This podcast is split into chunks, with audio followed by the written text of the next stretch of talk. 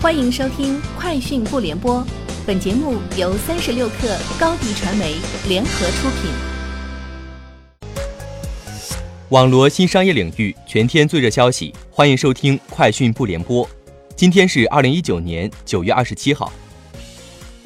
近日，首届五 G 核心网峰会在西班牙马德里举行。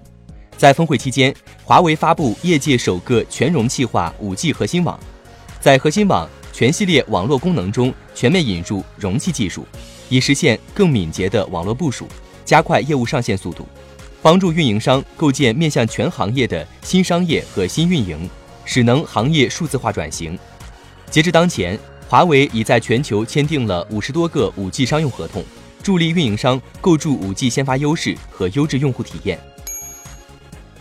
当地时间周四，美国国家运输安全委员会首次发布关于波音737 MAX 调查报告，认为驾驶舱警告系统的混乱可能导致飞机驾驶员反应迟缓。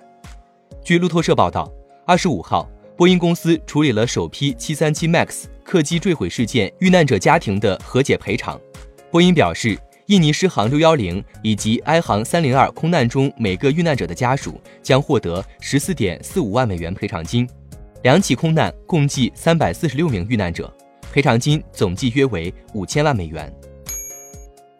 三十六氪获悉，根据《技术创新示范企业认定管理办法（试行）》，经审核，工业和信息化部认定北京小米移动软件有限公司、深圳市大疆创新科技有限公司等五十三家企业为二零一九年国家技术创新示范企业。工信部通知指出，国家技术创新示范企业实行动态管理。每三年复核评价一次，对合格的示范企业予以确认，不合格的撤销称号。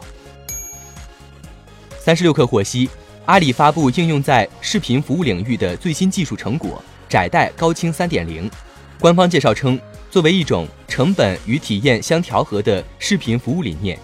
窄带高清是通过动态调整视频播放时片源清晰度、分辨率、码率、帧率、编码算法、播放策略等维度。提升观众观看体验，同时降低播放成本。此次发布的窄带高清3.0版进一步提高了视频传输效率，达到同样清晰度，用户看片流量将再省百分之三十。三十六氪获悉，九月二十六号，滴滴上线第五期有问必答，重点聚焦司机和乘客关心的作弊问题。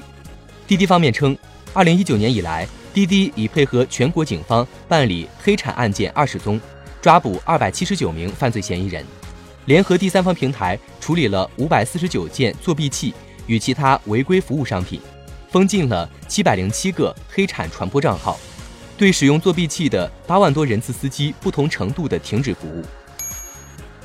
三十六氪获悉，九月二十三号，优酷互动内容平台正式上线，并公布了优酷互动视频创作标准和互动内容技术标准，为创作者提供内容创作流程。平台账号开通、互动播放系统介绍及技术规范等指引。